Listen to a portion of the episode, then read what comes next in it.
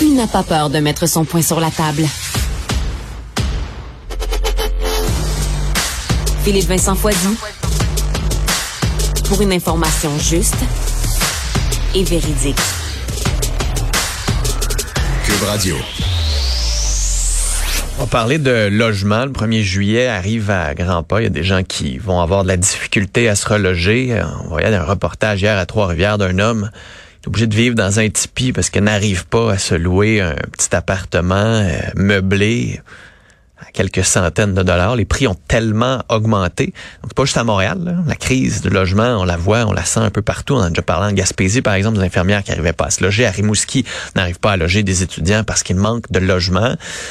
Au même moment, la ministre de l'Habitation déposait son projet de loi vendredi passé pour mettre fin aux sessions de bail, encadrer un peu mieux les évictions.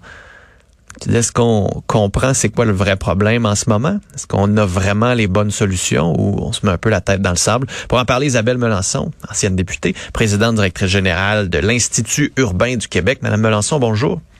Bonjour, Monsieur Foisy. Euh, commençons avec le, le projet de loi. J'ai un peu mis le contexte pour qu'on comprenne le problème du logement un peu partout au Québec, mais euh, on est arrivé au gouvernement avec ce projet de loi pour mettre fin aux sessions de bail, un peu encadrer les évictions. Euh, il y en a beaucoup qui disent comme un pourquoi, puis deux est-ce qu'on s'attaque au, au, vrai problème, puis est-ce que c'est vraiment de bonnes solutions qu'on met en place là?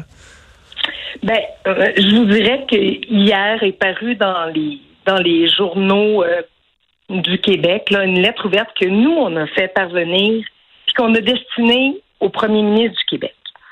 Pourquoi est-ce que 21 signataires là, des groupes sociaux, économiques, le patronat, les villes ont décidé de s'unir? Parce que là, on vit une crise sans précédent. Vous l'avez bien dit euh, dans votre introduction. Euh, à partir du moment où on vit une crise, puis que les groupes lèvent la main en disant nous souhaitons avoir l'état de situation nationale, mais aussi par région pour savoir justement où on doit poser les, les, les, les, les jalons, dans le fond, d'une nouvelle politique, d'une nouvelle façon de faire, parce qu'il faut qu'on s'en sorte. Et on veut aussi être partie prenante d'un plan d'action concerté. Mm. je ne sais pas au gouvernement avec qui il parle. Clairement, il ne parle pas avec les 21 signataires. Euh, nous, ça nous, ça nous trouble parce qu'on le sait que la solution, au moment où on se parle, c'est d'augmenter l'offre. Il n'y a pas d'autre chose qui va régler la crise du logement que d'augmenter l'offre. Mais ça, euh, c'est facile à dire, mais à faire, on voit que c'est hyper compliqué. Le, le, gouvernement avait des programmes, a des programmes, on n'arrive pas à mettre en chantier. Les villes mettent des bâtons dans les roues. Il n'y a pas assez d'argent sur la table. Il y a pas de même les, les, les, associations de constructeurs disent nous on, on, a, on voit des baisses là. On n'est pas en train d'en faire plus, on est en train d'en faire moins qu'on en faisait. Là. Et là où c'est désastreux, c'est que pendant qu'on se dit qu'actuellement on doit augmenter de 100 000, 100 000 logements sur une très courte période, ben en même temps qu'on se dit ça, les mises en chantier sont en baisse. Fait qu'on fait quoi? Ben, parce que les taux d'intérêt sont élevés, ouais. parce que les coûts de construction sont élevés, parce qu'il y a une crise de la main-d'œuvre qui sévit en même temps. Tous les voyants sont au rouge actuellement. Mais on fait quoi maintenant? on fait quoi avec ça? sais? On fait quoi là? Ben, qu'est-ce qu'on fait là? Est-ce qu'on peut s'asseoir tout le monde ensemble puis en discuter? Est-ce qu'on peut, tout le monde ensemble, mettre l'épaule à la roue, trouver des solutions? Moi, je peux vous dire quelque chose. Les 21 signataires, tout le monde a des solutions. Est-ce qu'on s'entend tous sur les solutions? La réponse, c'est non. Mais est-ce qu'on est prêt à travailler tout le monde ensemble pour trouver la voie de passage? La réponse, c'est oui. Alors nous, on a décidé de concerter les gens tout le monde est prêt à travailler. Il manque une personne à la table, c'est le gouvernement du Québec. Puis pourquoi il n'est pas là? Est-ce qu'il vous a dit pourquoi il ne voulait pas venir ou?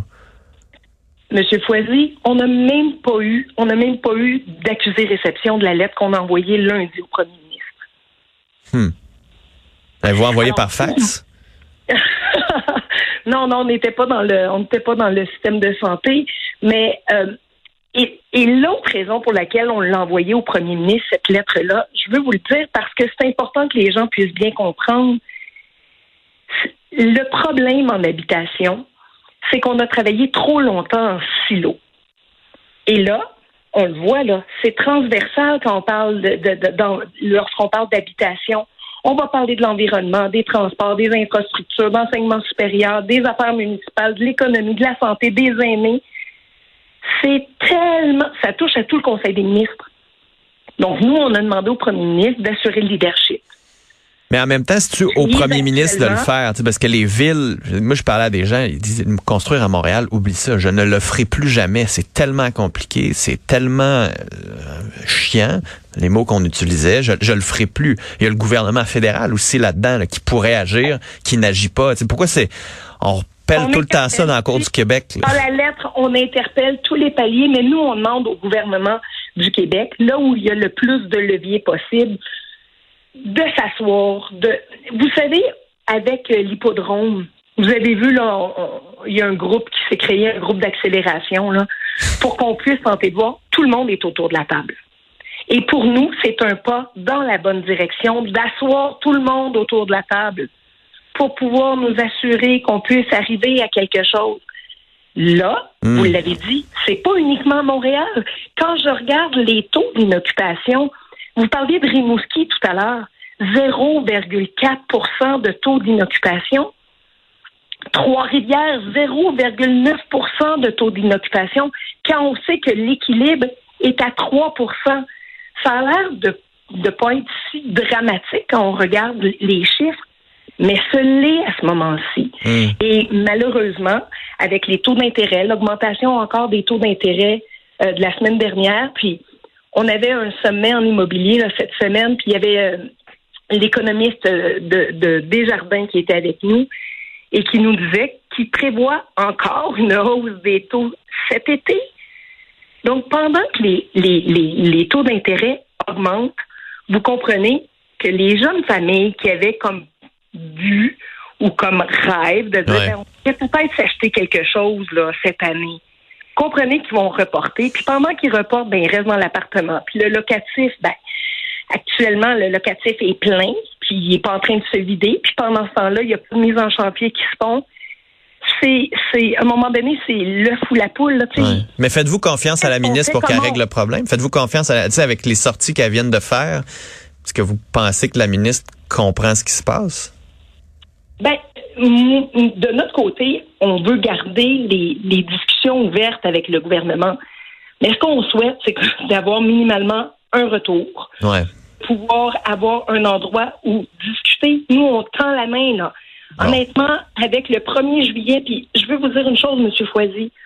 Nous, on ne veut pas travailler sur le court terme. On veut travailler sur le moyen et long. Pourquoi? Parce que cette année, les municipalités savent savent à peu près combien de familles dans, par localité vont avoir des problématiques pour se reloger. Si on ne fait rien aujourd'hui, vous comprenez que 2024 va être pire, 2025 hmm. va être encore pire, parce que si demain matin, ils me donnaient les documents pour qu'on commence à construire, là, ben malheureusement, ça va aller dans trois ans où ça va être sorti de terre puis ça va pouvoir être habitable.